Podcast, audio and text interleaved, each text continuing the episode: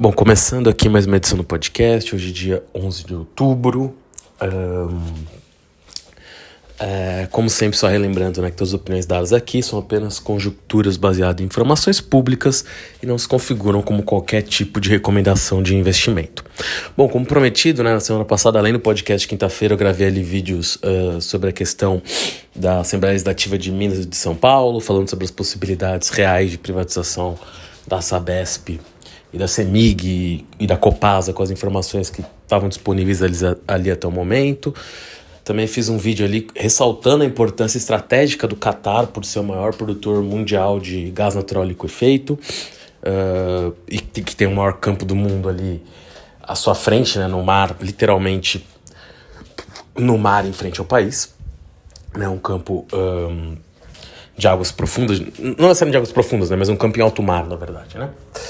Uh, aqui agora, começando essa edição, eu também tinha prometido fazer um vídeo sobre o Credit Suisse que eu acabei adiando, tá? Pode ser que eu ainda faça um vídeo separado, mas eu vou comentar, vou começar comentando o Credit Suisse por aqui mesmo. Uh, o Credit Suisse, uh, como muita gente sabe, né? Eu acho que é importante, primeiro só dar um contexto, né?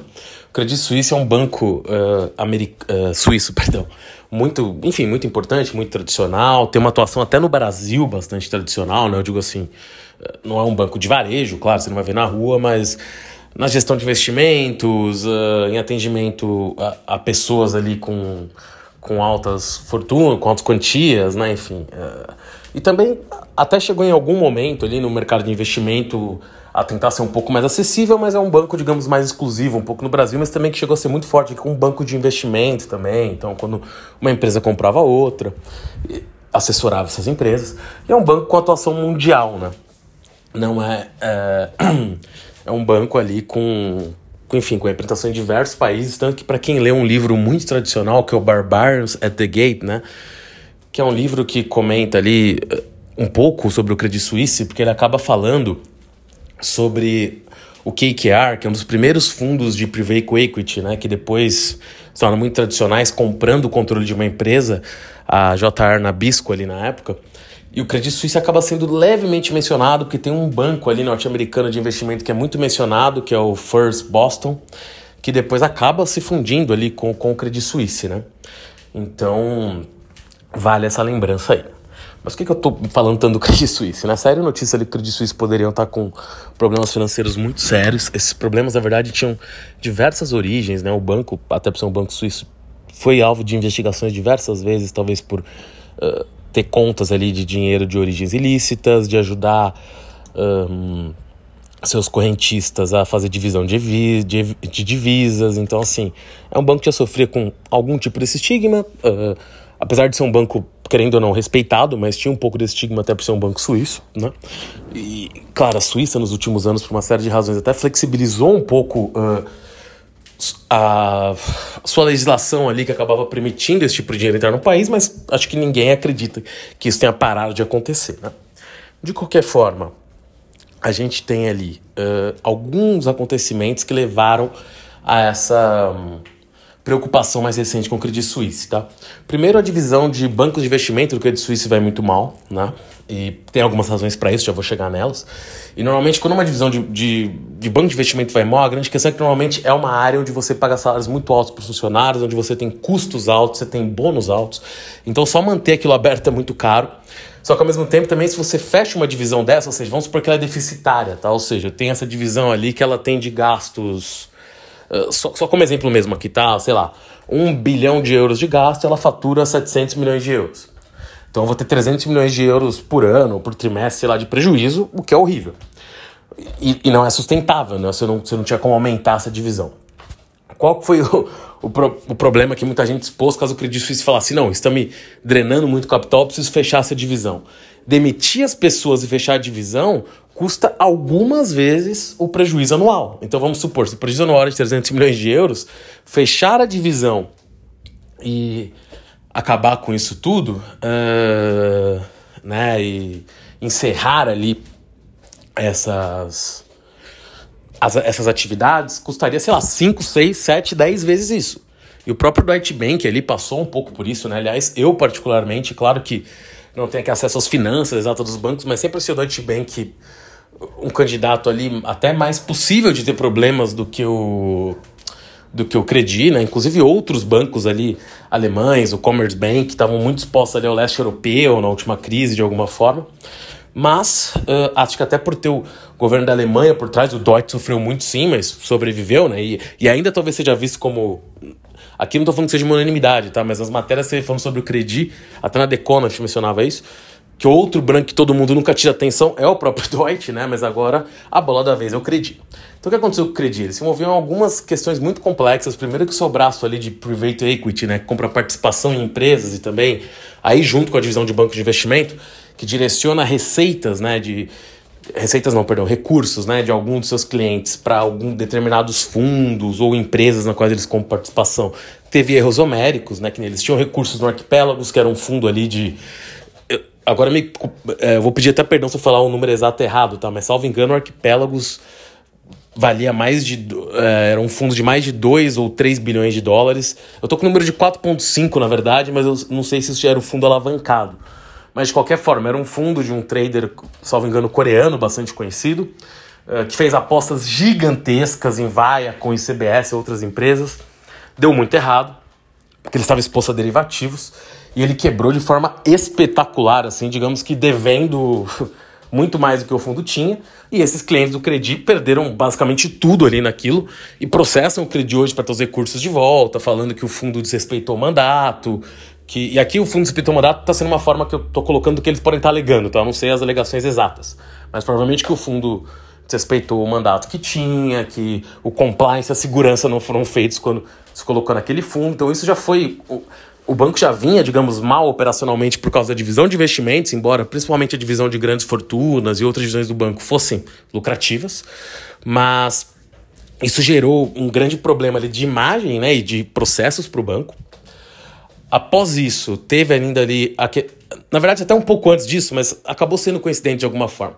Teve o caso Greensill, né? Desculpa que se eu falei o nome da empresa errado mas era uma empresa ali que o Credi, através desse braço de Private Equity, tinha uma participação ou, ou, colocou dinheiro de clientes, no qual essa Greensill fazia muitos empréstimos, né? Substituindo os bancos para empresas que vendiam matérias-primas. Então vamos supor assim: eu estou numa cadeia de produção, né?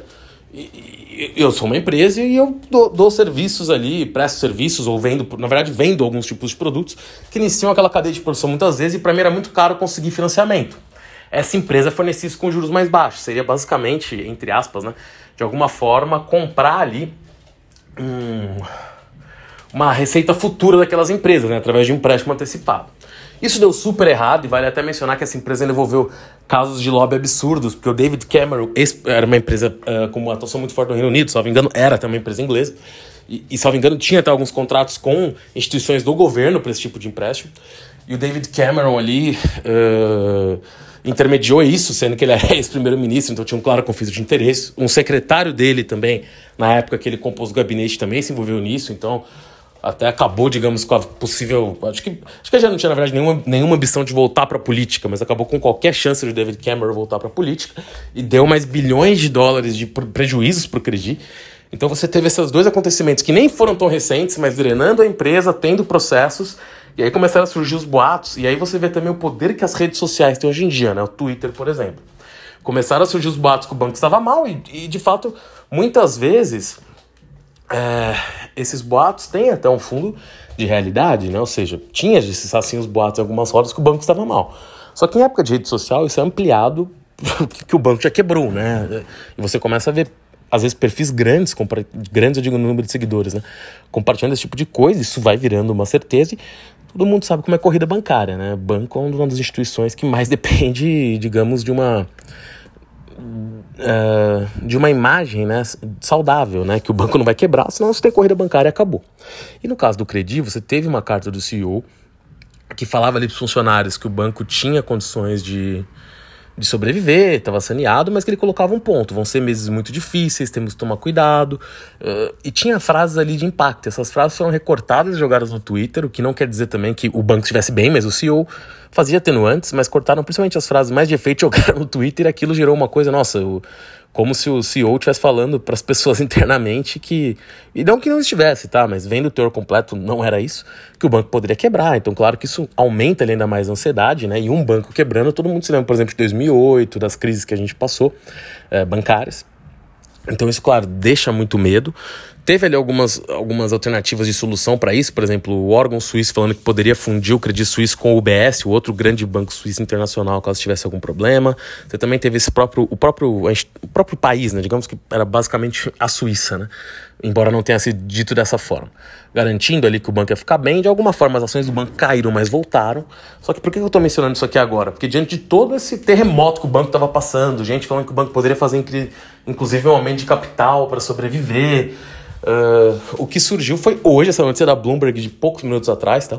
que os Estados Unidos estariam investigando o banco de novo, porque o banco é, é, estaria ali ajudando seus clientes a fazer revisão de divisas. E o banco foi multado alguns anos atrás nos Estados Unidos em 2,6 bilhões de dólares por esse tipo de investigação. Então, digamos, o banco já está totalmente fragilizado.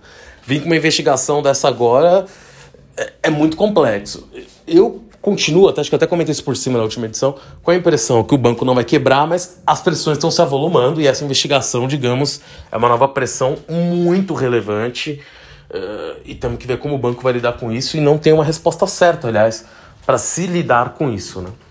Então, é, é, vamos ver como isso vai acabar sendo conduzido, né? Mas é, é uma situação muito complexa e no mercado europeu, tá? E aí vale alguns comentários sobre a Europa, que já está sob muita pressão, como eu comentei aqui semana passada, por causa dos planos uh, da nova primeira-ministra britânica, que muita gente viu ali como iriam causar até problemas de insolvência na Inglaterra, né? A libra esterlina sofreu muito. E a gente tem todo esse medo europeu por causa, do, eu já vou chegar lá também, do, do, da temperatura ainda mais quente na guerra com a Rússia, embora tenha tido hoje mesmo notícias de potencial negociação, o, a temperatura ali está muito alta, né? E, e, com muitos riscos envolvidos. E mesmo que esses riscos, nem estou falando só de, de uma guerra nuclear, mas digamos que a coisa continua ali no, no estado de uma guerra mais normal, mas os problemas com o gás existem, né? Então até o Kian Bremer, o consultor da Eurásia, falou de forma muito interessante recentemente, dizendo, olha, na verdade o preço do gás vai subir ainda mais, mas provavelmente, digamos, não vai faltar de forma alarmante. Eles vão sobreviver com, a custos estratosféricos, mas vão. Eles, os países europeus.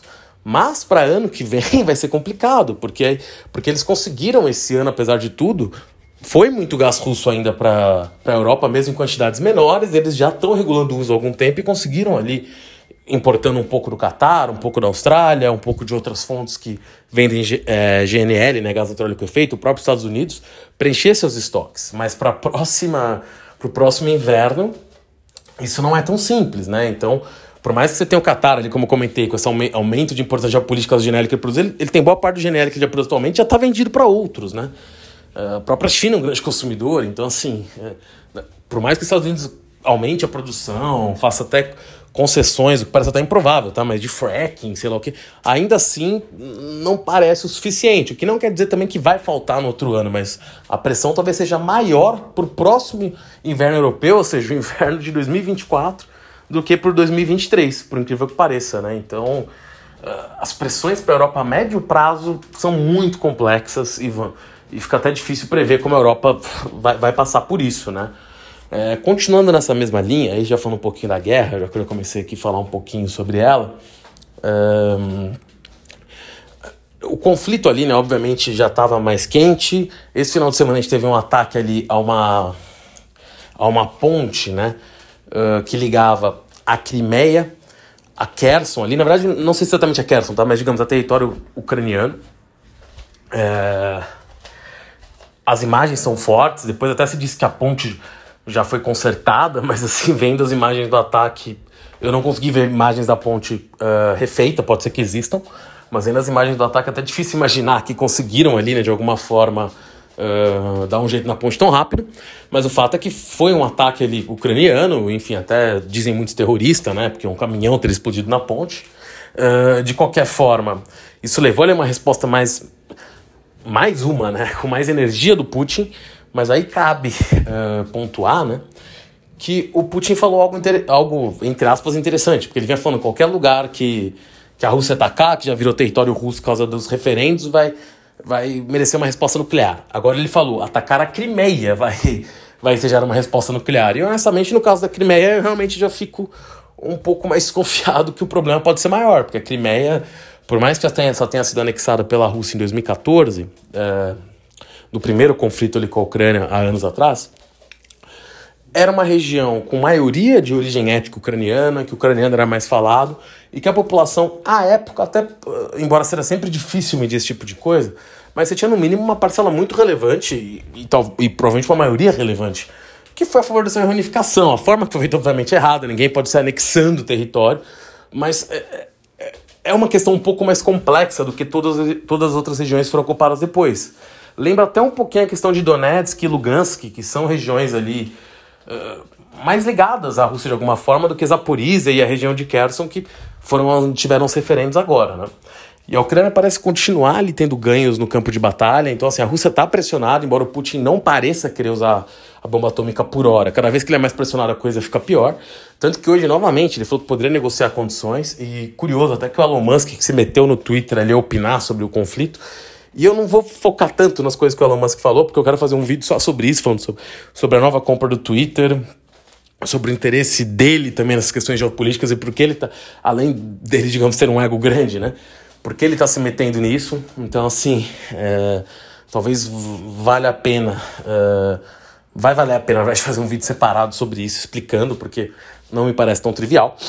Mas ele ali começou a se meter, até propagandear coisas. Uh, a narrativa russa, tá? E quando eu digo narrativa, aqui não tô falando que ela tá errada. Tem a narrativa ucraniana, a narrativa russa e a narrativa de terceiros mas a narrativa russa sobre o conflito, que e até esquisito, né? Porque ele que disponibilizou o Starlink para permitir ali comunicação e internet em partes da Ucrânia. Então, mas se disse também que o próprio Putin teria ameaçado ali derrubar talvez satélites da Starlink se ele não parasse com isso. Então, ele acaba se tornando uma figura importante de alguma forma também no conflito, né? Mas o que a gente viu foi uh, o Ian Bremer, que eu até já mencionei mais cedo, soltou uma carta para o Clemens Horácio falando que o, na conversa com o Putin, o Musk teria ouvido falar que as exigências do Putin seriam manter todos os territórios que ele já ocupou, mais a Crimeia, mais uma Rússia, mais uma Ucrânia, digamos, um, neutra em relação à OTAN, né? E na verdade isso é curioso, porque antes da guerra, provavelmente a Ucrânia, apesar do Zelensky ter feito um movimento muito agressivo de ter ido na reunião da OTAN, que foi, inclusive para muita gente, pode ter sido o definidor da guerra, Nunca saberemos, embora pareça que o Putin queria isso de qualquer forma. Mas uh, provavelmente o Putin tinha tudo isso para a guerra, né? Provavelmente ele conseguiria pegar Lugansk e Donetsk, conseguiria oficializar a Crimeia como Rússia e conseguiria uma Ucrânia outra. Agora que ele tem é uma Ucrânia que provavelmente vai tentar, e aí depende dos países vão aceitar, entrar na OTAN de qualquer forma, porque eles mandaram de novo uma submissão para entrar.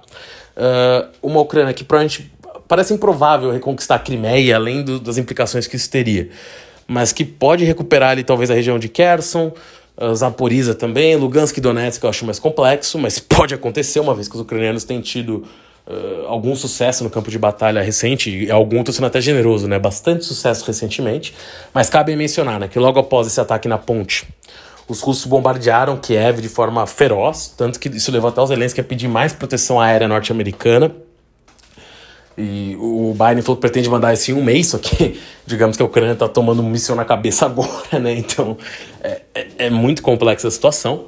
Mas a gente vê ali uma Ucrânia uh, empoderada ali pelo momento, uma Rússia coada, mas com armas atômicas e, e, convocando mais soldados. Então, e quando eu digo coada, a gente vai discordar. Coada eu digo pelo momento, né? Porque o, o momento no campo de batalha é todo ucraniano. A Ucrânia que vem ganhando terreno, né? Mas uma Rússia, enfim, um país muito maior, com mais recursos, embora esteja sofrendo um pouco com as sanções, e que nesse tocante, né, a Rússia, até por toda a situação que estava ocorrendo, conseguiu uma aliança improvável com os sauditas na OPEC+, eu comentei aqui na última edição, cortou 2 milhões de barris, uh, e muita gente tava, até estava sendo isso no Wall Street Journal hoje, né, que os sauditas uh, pressionaram outros países, claro que eles tiveram concordância da Rússia para isso, mas outros países ali, aliados, outros países uh, da Península Arábica, enfim, a, a, também concordar com esses cortes, porque eles queriam não, não só um preço do petróleo maior, mas também mandar uma mensagem por causa da questão do, do jornalista turco ali que, que foi morto e o Biden de alguma forma repreendeu os sauditas. Então, assim, teve algumas questões, outras questões de fundo também.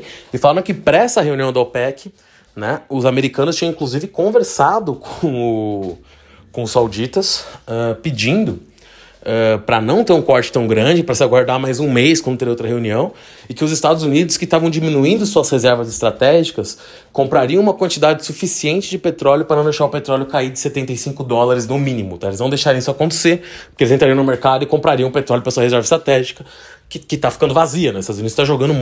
Ficando vazia, claro que é uma forma de se falar mas eles estão gastando essa, essa reserva estratégica de forma veloz. Então ele falou: a gente tem capacidade de compra, a gente vai precisar comprar, a gente não vai chegar abaixo disso. Os saudistas ignoraram isso, fizeram ali uma aliança que foi vista pelos Estados Unidos como uma aliança com a Rússia, e, e isso acabou gerando aí, né, esse aumento do.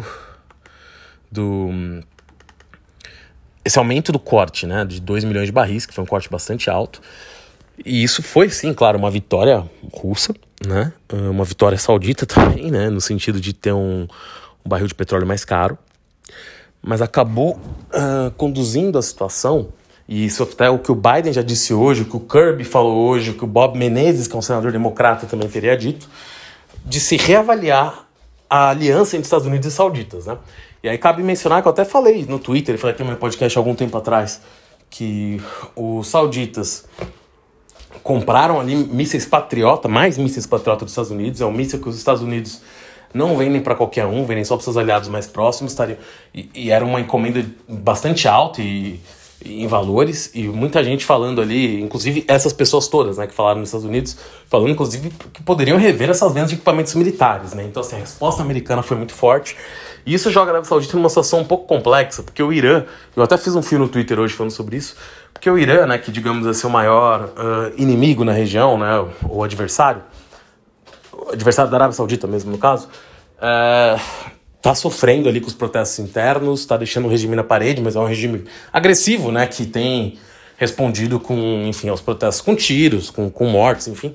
Mas é, hoje mesmo, né, apesar de estar sob pressão, saiu que esse regime, que, o, que a, a Agência Internacional Atômica teria ali indícios de que o Irã estaria já enriquecendo mais urânio do que teria sido dito anteriormente, né? Ou seja, eh, de forma velada, eles seriam, não sei se muito próximo à bomba atômica ou não, mas eles estariam seguindo com o enriquecimento de urânio. E, e o novo acordo não foi atingido ainda, né, para o Irã parar com esse enriquecimento. E claro que colocar a Arábia Saudita sob pressão, porque se o Irã tiver uma bomba, bomba atômica vai deixar os sauditas muito inseguros, né?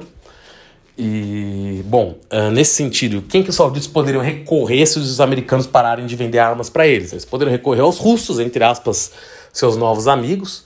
Só que os russos, como até tem saído muitas matérias, cada vez mais matérias nesse sentido, além de estarem devotando ali toda a sua capacidade militar, né, para o fronte contra a Ucrânia, de armas e tudo mais, estariam sim com algum nível de dificuldade, é que é sempre complicado uh, ver o quanto seria essa dificuldade mas de fabricar novas armas por falta de chip, por falta de outros equipamentos, isso não quer dizer que a Rússia não consegue mais produzir armas, mas a capacidade caiu por causa das sanções. Inclusive, a Rússia era o segundo maior exportador de armas do mundo pré-guerra, e agora isso caiu de forma vertiginosa, né? Assim, a Rússia não é mais o segundo e nem sei em que posição está no ranking, mas caiu bastante. Claro que isso se deve também aos, à necessidade dessas armas internamente, mas denota uma dificuldade da Rússia de fazer isso. E sem contar que a Rússia também tem boas relações com o Irã, né? Então, Será que a Arábia Saudita ia querer como aliado militar alguém que também é amigo do Irã? Não sei. Segunda opção, a China, uh, que sim, teria capacidade de exportar, talvez não igual aos Estados Unidos, mas tem muita coisa, e a Rússia, mas tem uma indústria militar até, diria, até crescente ali. Mas no caso da China, e acho que a China adoraria ocupar esse vácuo ocupado pelos Estados Unidos, e ela tem boas relações com a Arábia Saudita, mas a China cai no primeiro check que eu falei, né? ela também tem boas relações com o Irã, não acho que isso por si só seria impedimento, mas claro que é um primeiro ponto de atenção para os sauditas. E o segundo ponto de atenção também, embora eu acho que a China toparia vender esses produtos sem problema, os, que ela possui ao menos, né? É que a China uh, também soltou ali declarações não muito, não muito feliz com, essa, com esse tamanho do corte de barris, né? Feito pela OPEC+, que a China também importa petróleo. Então, por mais que ela tenha acesso ali, eventualmente, ao petróleo russo atualmente que está mais barato por causa da guerra, ela também não gosta que caia tanto a circulação de petróleo no mundo, né? Ela também é um consumidor. Então, claro que ela tem todos os incentivos para ocupar esse mercado, mas como eu disse, também não sei se ela teria ali todos os equipamentos para vender amanhã, como os Estados Unidos já estava fazendo. Então, talvez esse vácuo temporal pode ser um problema para a Arábia Saudita. E aí rolam, sobram duas outras opções, tá? e aí seriam aliados para vender equipamentos militares, talvez um pouco países menores, né? embora um deles, que é Israel, já vou chegar lá, e vai parecer até muito estranho falar esse nome mas que são potências, digamos, até pelo tamanho de suas populações, os países menores. Mas tem a Turquia, que basta ver na guerra Azerbaijão e Armênia, que até já comentei aqui, quantos drones turcos fizeram diferença. Então, alguns tipos de equipamentos os turcos poderiam vender até fartamente, digamos, para a Arábia Saudita, como drones, alguns tipos de, talvez, tanques, enfim, mas drones principalmente. Eu falei tanques, mas é basicamente drones e, e, teriam alguns outros equipamentos para vender. O exército turco é muito bem treinado. Só que vale lembrar né, que aí nesse caso a Turquia é um adversário do Irã, ou seja, o, o nosso inimigo em comum faz a gente ser amigo. Mas os turcos também já tiveram, ele apesar de estarem em diversas guerras uh, que ocorreram nos últimos anos, como na Líbia, é, como uh, no próprio Iêmen, eles de alguma forma estão ali, não são adversários diretos do, dos, Emira dos países dos Emirados Árabes Unidos que também estão envolvidos nessas guerras, como enviando equipamentos e tudo mais, uh, eles não necessariamente têm uma boa relação com os Emirados Árabes e nem com a Arábia Saudita. Se não é uma relação tão ruim quanto o Irã tem, mas não é uma relação também muito boa. Então, uh, levaria ali a um tipo de. Uh, a um tipo de. de obviamente, a palavra não é cessar fogo, até porque eles, como eu disse, eles Turquia e Arábia Saudita estão melhor do que a Turquia se dá com o Irã, mas não são grandes amigos, então precisaria de uma aproximação.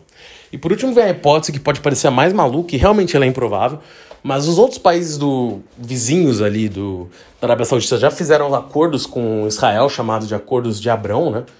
Uh, que levaram ali ao, ao reconhecimento dos países e até algum nível de aproximação entre Israel e Emirados Árabes, Israel e e os outros países em volta ali. E isso uh, não deixa de ser um pouco curioso, porque se diz que já se, até pelo o Irã ser um inimigo em comum, que já tem algum nível de cooperação militar entre a Arábia Saudita e Israel. Israel tem uma indústria militar, apesar de ser um país pequeno também, que produz muita coisa.